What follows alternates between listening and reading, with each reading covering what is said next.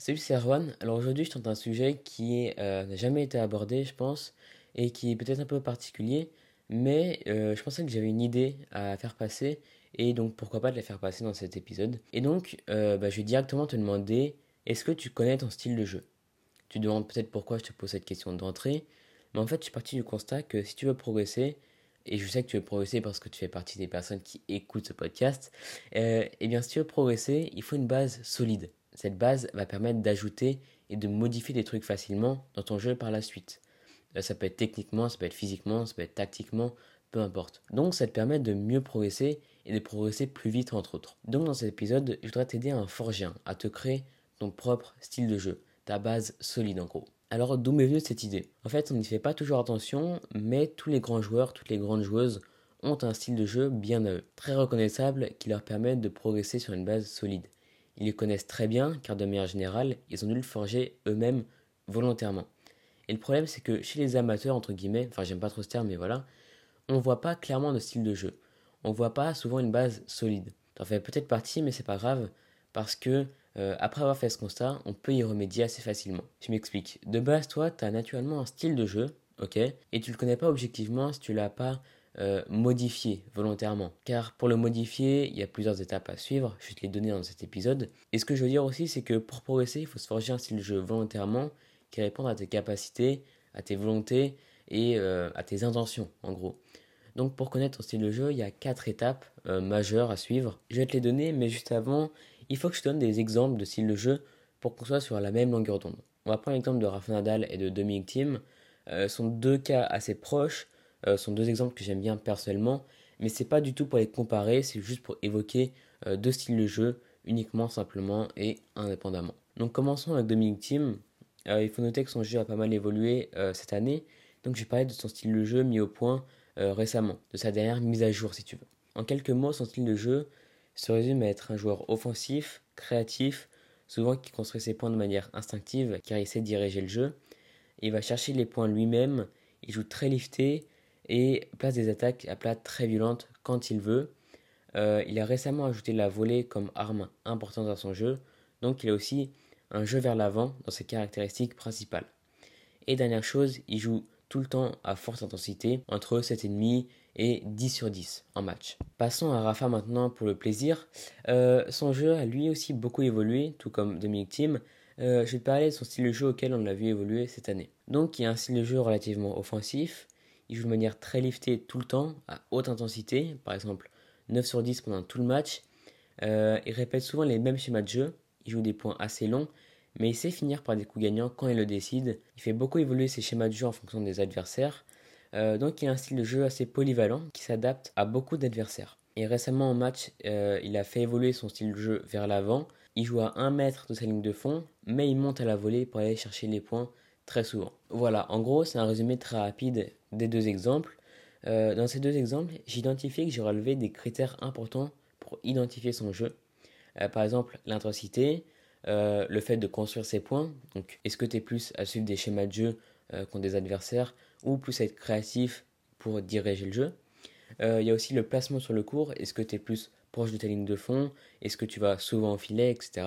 Et quelles sont tes intentions? Par exemple, est-ce que tu as un jeu orienté vers l'avant? Est-ce que tu es plus défenseur? Est-ce que voilà donc ces critères vont servir à deux choses. La première, c'est de pouvoir identifier son style de jeu, et la deuxième, c'est de pouvoir s'identifier relativement objectivement à celui d'un joueur ou d'une joueuse pro qui t'inspire. Donc si on reprend un peu les deux étapes à suivre, on a pose-toi des questions grâce aux critères dont je viens de t'énumérer rapidement. Je t'ai pas listé clairement les critères parce que c'est aussi à toi de te poser des questions. Donc voilà. Et ensuite, identifie-toi un joueur ou une joueuse qui t'inspire. Ça, c'est important. Et la troisième étape, je n'ai pas encore parlé, c'est une étape à laquelle il faut passer pour progresser. C'est se regarder jouer. Donc, le but, c'est de se filmer. C'est l'étape la plus importante avant de pouvoir se forger son style de jeu en fonction de ses volontés et de ses intentions. Au début, je te dis, ça va faire bizarre, très bizarre même. Tu peux être déçu, tu peux être étonné, etc. Enfin, bref, chacun réagit différemment, mais c'est une étape à laquelle tous les joueurs pros sont passés c'est très très formateur, tu vas gagner beaucoup beaucoup de temps. Et personne ne pourra remplacer l'œil de la caméra pour te montrer comment tu joues. Donc ça c'est la troisième étape. Euh, à partir de là, tu commences à comprendre un peu comment tu joues, tu avoir des idées à qui tu veux ressembler sur le terrain, qui tu veux devenir sur le terrain. Et ensuite, une dernière étape, c'est de bâtir enfin son style de jeu.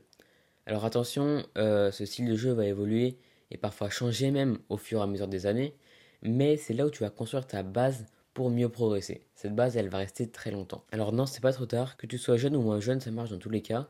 Après, forcément, plus on est jeune, plus c'est facile de changer, donc profites-en si c'est ton cas. Du coup, maintenant, je vais te parler des étapes à suivre et euh, comment les mettre en place. Donc, je vais t'expliquer tout ça. C'est parti.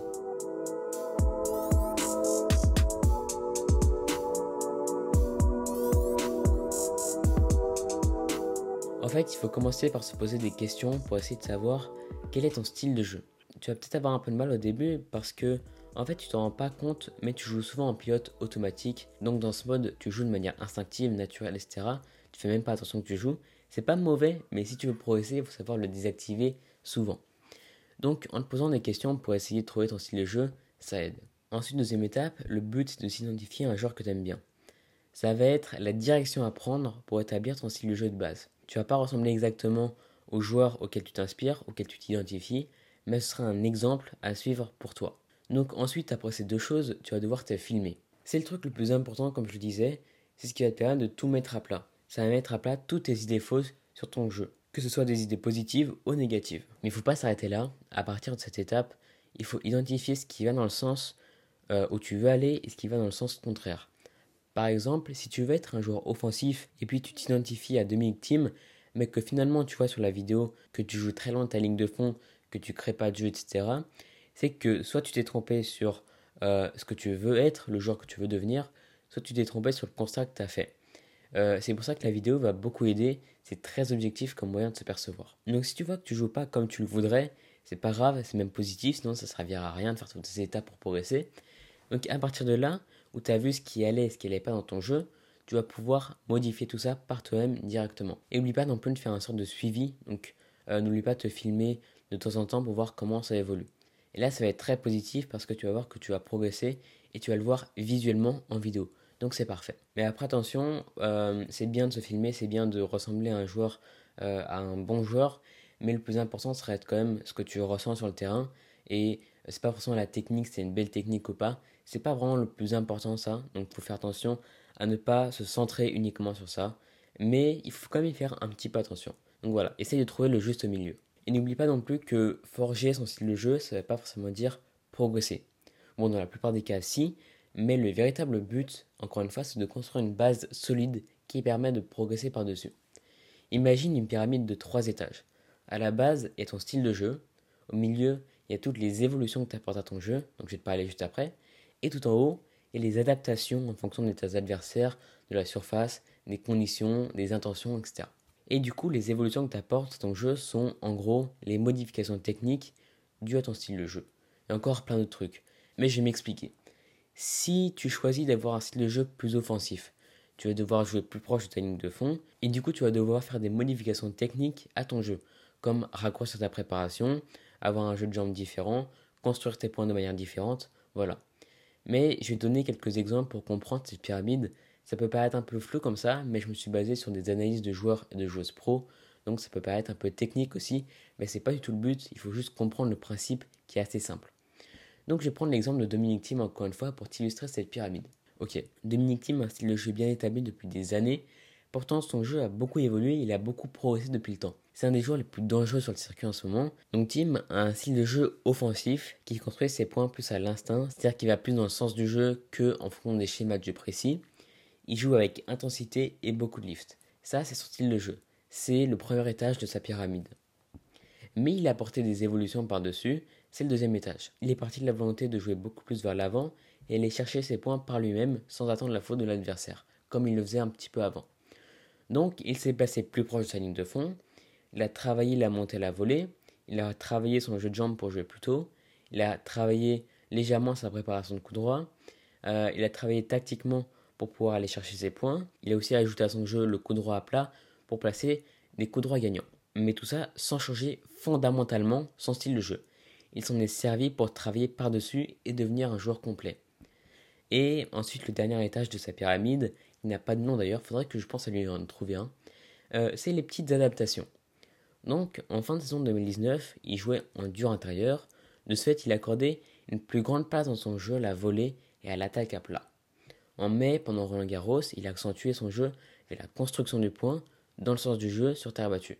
Donc il a retravaillé son lift en coup droit et revers. Mais encore une fois, ça c'est l'étage au-dessus de la pyramide, donc au-dessus de son style de jeu. À partir du moment où son style de jeu est bien établi, il est libre de mettre l'accent sur une partie de son jeu.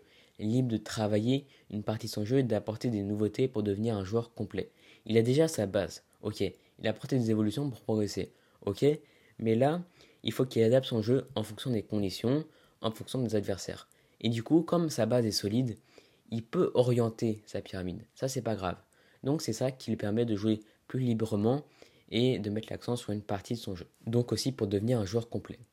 Voilà, tout simplement. Donc voilà, c'est à peu près ce que je voulais te dire pour aujourd'hui, pour que tu te forges ton style de jeu, te donner à peu près les étapes à suivre. Donc tu as compris, les fondations sont les plus importantes pour être libre et pour mieux progresser par-dessus. C'est un travail de fond à faire, mais c'est hyper puissant pour passer devant tes adversaires et pour passer un cap dans ton niveau de jeu. Donc voilà, c'est la fin de cet épisode. Euh, tu peux t'abonner à la liste email si tu veux en recevoir un peu plus. Euh, en attendant, tu peux te focaliser sur ça, te focaliser vraiment sur créer tes fondations. Euh, donc si tu en veux plus, je peux en reparler dans les mails. tu peux t'abonner, c'est gratuit, c'est privé. Tu as juste à cliquer sur le premier lien en description. Et du coup, bah, nous on se revoit très bientôt, soit par mail soit dans un prochain épisode. Et du coup, bah, à très bientôt. Allez, salut